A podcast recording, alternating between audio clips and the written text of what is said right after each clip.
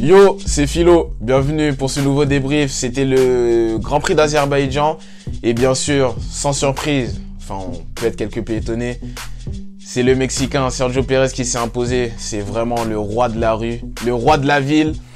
Il s'est imposé brillamment avec euh, beaucoup, de, beaucoup de panache, mine de rien. Euh, beaucoup d'assurance, avec beaucoup d'assurance. J'ai bien aimé sa course. Bien sûr, il a profité des circonstances avec la voiture de sécurité qui a fait son apparition lors du premier, euh, euh, lors de la première partie de la, de la course. Verstappen n'en a pas profité. Il est parti au garage, pardon, lors de la virtual safety car.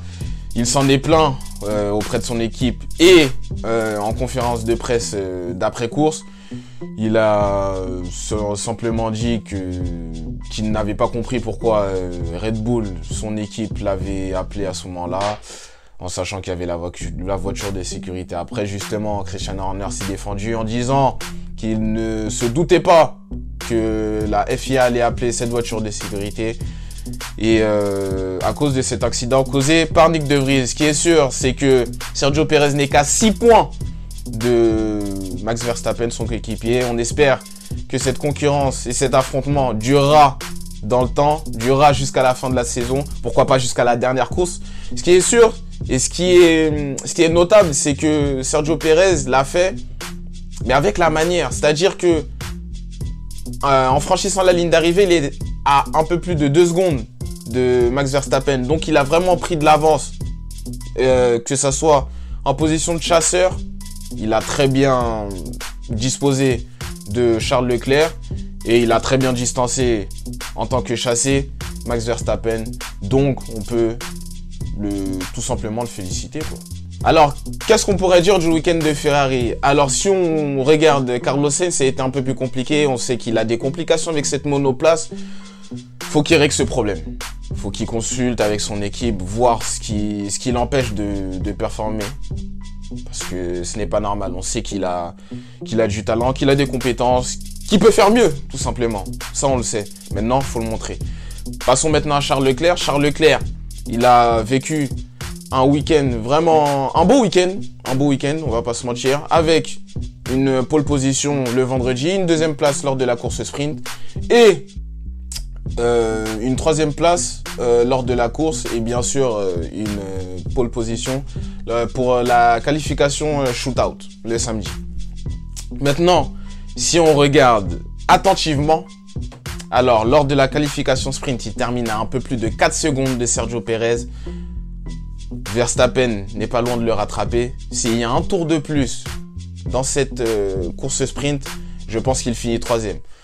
Pareil pour la course. La course, Fernando Alonso n'est qu'à moins d'une seconde de Charles Leclerc, avec un DRS endommagé. D'ailleurs, le double champion du monde espagnol a déclaré à la fin de cette course qu'il était satisfait. Pourquoi? Parce que l'aileron d'Aston Martin, que ce soit d'ailleurs pour Fernando Alonso ou pour Lance Stroll, avait eu des quelques soucis, quelques petits soucis, notamment euh, sur le DRS. Mais ça ne les a pas empêchés d'avoir un bon chrono et de ne pas être loin d'une Scuderia Ferrari qui dans l'ensemble marche. Mais c'est en termes d'usure des pneus, encore une fois, où le bas blesse. Et il va falloir y remédier. Maintenant, il y a un autre Grand Prix qui arrive très vite. On va voir. Les conditions vont être quelque peu les mêmes avec des températures chaudes. Mais surtout, ce que je me dis, c'est que là, la dégradation des pneus se fait avec des pneus durs. Des pneus durs mettent beaucoup plus de temps à s'user. Maintenant, si on passe en médium, comme ça a été le cas lors des qualifications sprint, ou en tendre, le constat et le bilan peut être bien pire pour Ferrari. Donc il va falloir y remédier, il va falloir trouver des solutions. Certes, il reste encore beaucoup de courses, mais ça klaxonne très très fort derrière, sachant que Mercedes n'est pas trop loin. On ne sait pas trop où ils sont, mais ils ne sont pas si loin que ça. Oui, ça a été compliqué, très très compliqué pour l'écurie française. Je pense qu'on est tous déçus en tant que Français de voir euh, notre écurie bah, avoir tant de, problèmes, tant de galères euh, en ce début d'exercice 2023 de Formule 1.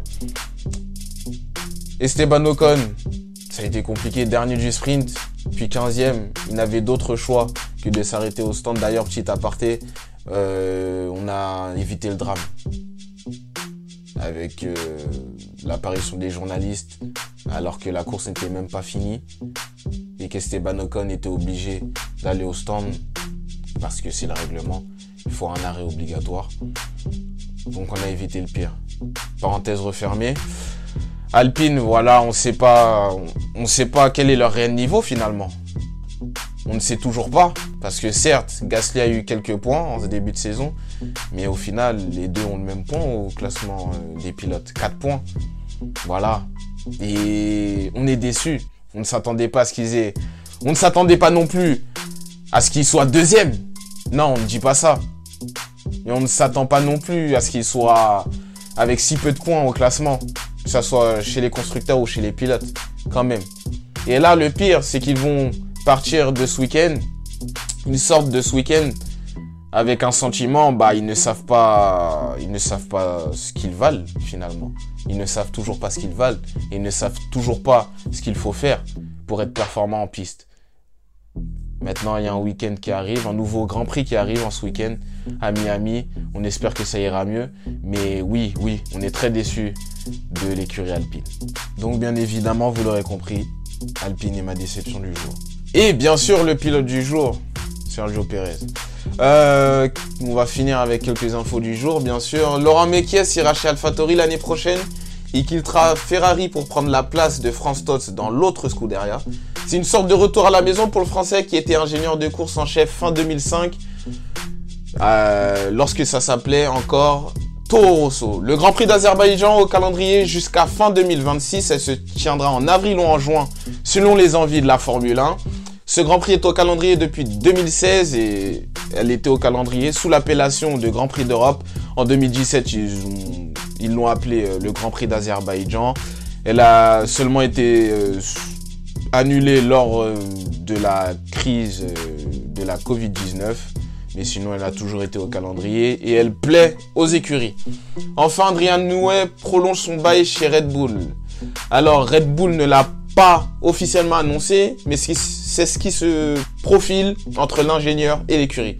Le Britannique âgé de 64 ans s'occupera de l'équipe en Formule 1, mais aussi pour la motorisation de Red Bull, euh, Powertrains en association avec Ford. On, se rappelle du début de saison, de cette annonce en début de saison. Et euh, dans les autres départements de la firme autrichienne pour d'autres projets également. Voilà, voilà pour les infos. N'hésitez pas à partager, à liker euh, ce débrief et euh, à me suivre sur les différents réseaux sociaux, que ce soit sur Instagram, sur Twitter et sur TikTok, en allant sur la page Philo TV. Voilà, merci d'avoir suivi ce débrief. Prochain week-end de course, bah c'est celui qui vient à Miami. Il y aura plein de stars, ça je peux vous garantir. On espère qu'il y aura du spectacle quand même. Merci pour tout et on se dit à très vite sur Philo TV. Ciao